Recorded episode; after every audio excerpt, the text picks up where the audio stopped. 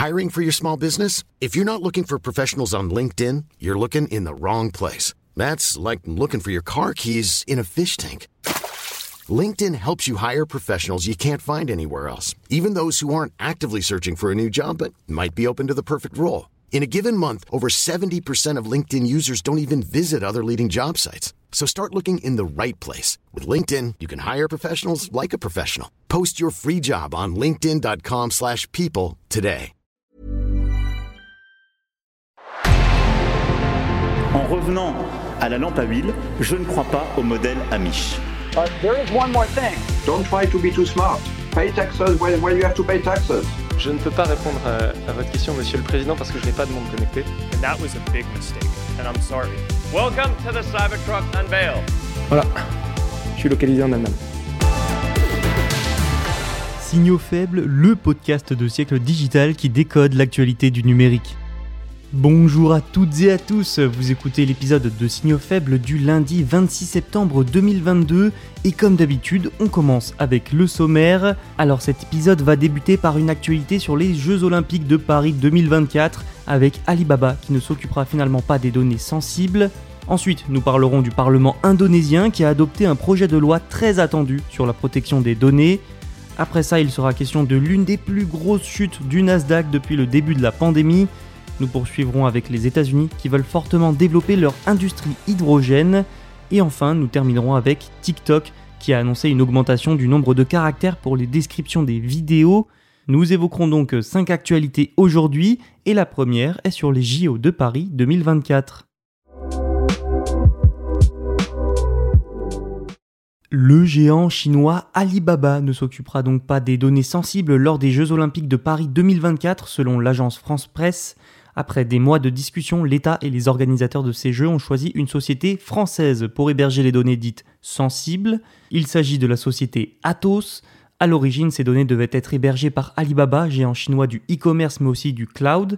Alibaba qui est aussi le sponsor officiel du Comité international olympique.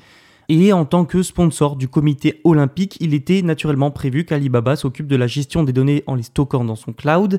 Mais alors, que contiennent ces données dites sensibles?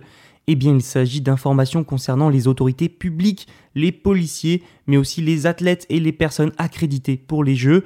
En découvrant que tout ça allait être géré par le géant chinois qu'est Alibaba, l'État et surtout le ministère de l'Intérieur se sont montrés agacés et surtout inquiets, selon l'AFP. En cause, le fait qu'il s'agisse d'une société chinoise, vous l'aurez compris, une crainte reprise par un rapport de la Cour des comptes. Cette institution a notamment parlé de, je cite, risque d'exfiltration des bases de données à des fins stratégiques ou d'espionnage économique, d'exploitation ou encore de coupure du fonctionnement des infrastructures en cas de tension internationale. Alibaba devrait donc payer Atos pour ce rôle de gestion des données sensibles qui seront hébergées physiquement en France. Atos pourrait utiliser d'ailleurs son cloud réservé à ses contrats militaires et sécuritaires avec l'État français. Enfin, chaque donnée en transit jusqu'aux infrastructures d'Atos sera chiffrée pour plus de sécurité. On comprend donc qu'à travers les données des Jeux olympiques de Paris se déroule en fait une affaire économique, technique et technologique, mais aussi diplomatique.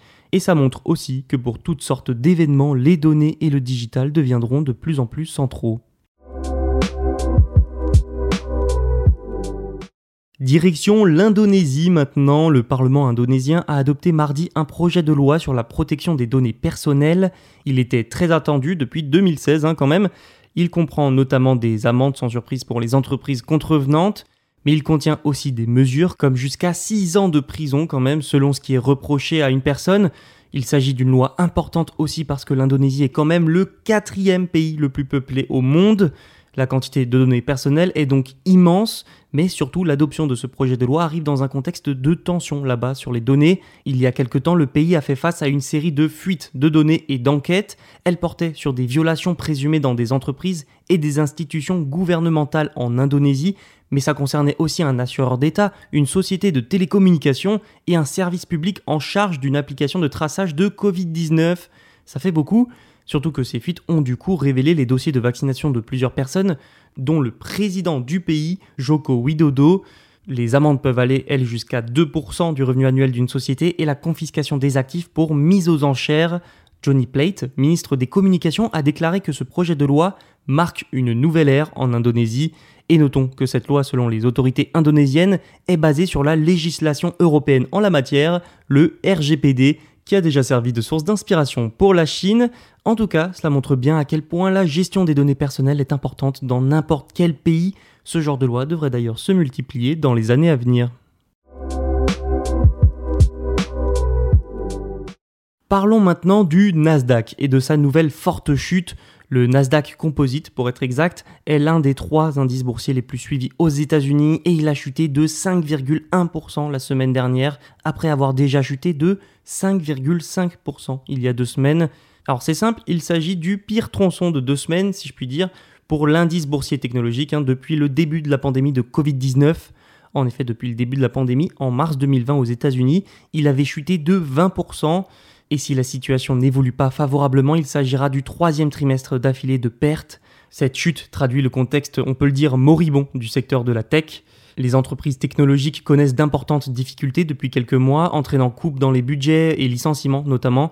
Et plusieurs choses expliquent d'ailleurs ces chutes successives du Nasdaq. Il y a par exemple l'inflation qui connaît une très forte hausse, vous le savez aussi bien que moi. Il y a aussi la hausse des taux d'intérêt et le renforcement du dollar. Et ça, eh bien, ça rend les produits américains plus chers que dans d'autres pays et ça nuit forcément aux entreprises technologiques américaines. C'est Amazon, Alphabet et Meta qui ont le plus souffert d'ailleurs de ces dernières chutes. Les résultats financiers des géants technologiques devraient eux bientôt tomber et ça risque de ne pas être très positif pour certains du coup.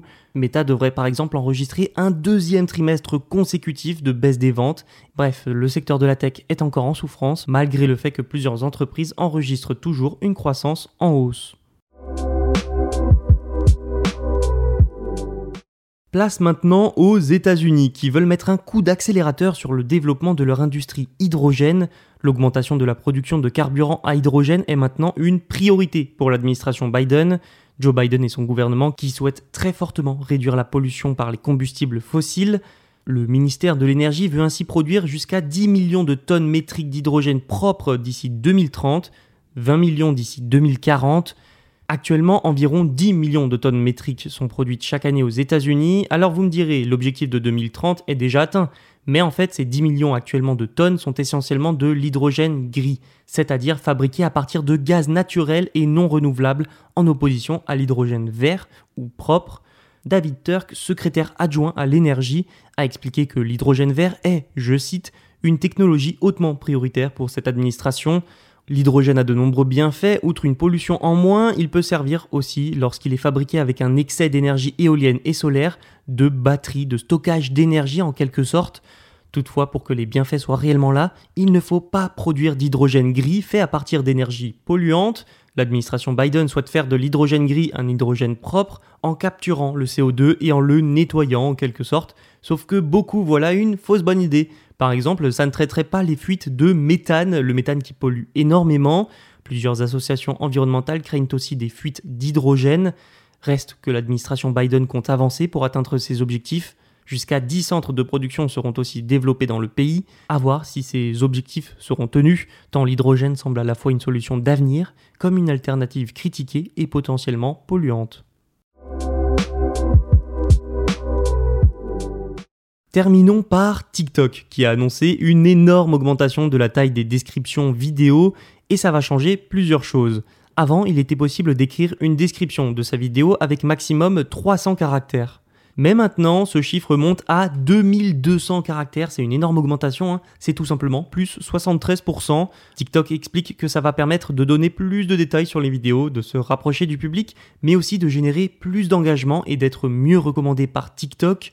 Cette nouveauté peut donc faire émerger de nouveaux comptes, mais il y a bien d'autres choses. TikTok est la plateforme clé pour toucher un public jeune. Et ça, c'est une énorme opportunité pour TikTok pour attirer des annonceurs. Le réseau social peut notamment s'appuyer sur son algorithme très efficace pour faire correspondre annonces et public.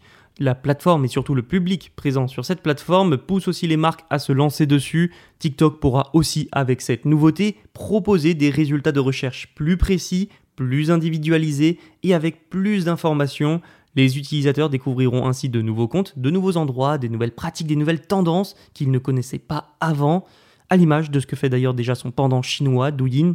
Et donc TikTok sera en mesure de mettre en évidence plus de messages d'entreprise, d'événements et d'emplacements locaux qui sont liés à vos intérêts. C'est donc encore plus de valeur pour les entreprises Notons aussi que cette annonce s'ajoute à une prévision. TikTok devrait atteindre 1,5 milliard d'utilisateurs d'ici la fin de l'année. Tout cela devrait encore plus faire du réseau social chinois la plateforme des tendances où il faut être pour les marques.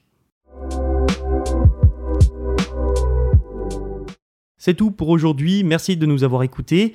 On se retrouve dès demain pour un nouvel épisode. D'ici là, n'hésitez pas à aller écouter les autres sur siècledigital.fr et toutes les plateformes de streaming. Vous pouvez aussi vous abonner pour ne rien rater et nous laisser une note.